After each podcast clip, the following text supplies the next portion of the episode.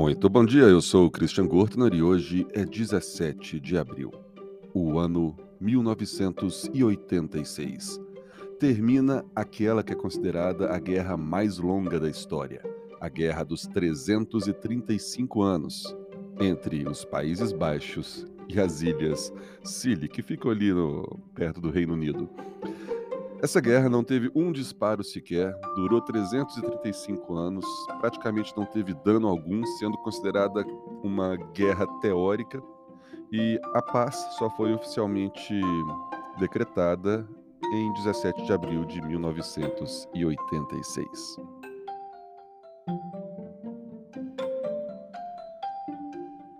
1521, Martim Lutero é excomungado da Igreja Católica pelo Papa Leão X.